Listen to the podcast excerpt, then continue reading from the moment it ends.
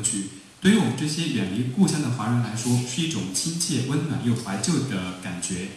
还有一位网友，呃，是在国际在线微博上发表的，他说：“我也是帕金森病病人的家属，我理解这种痛苦。我在这里祝福林老师能够早日康复，一如既往的把好音乐带给我们。”呃，虽然说大家也许看到现场的观众并不是人山人海，但是其实现在网络上有很多很多网友在世界各地一起在祝福着我们老师。下面要请出的，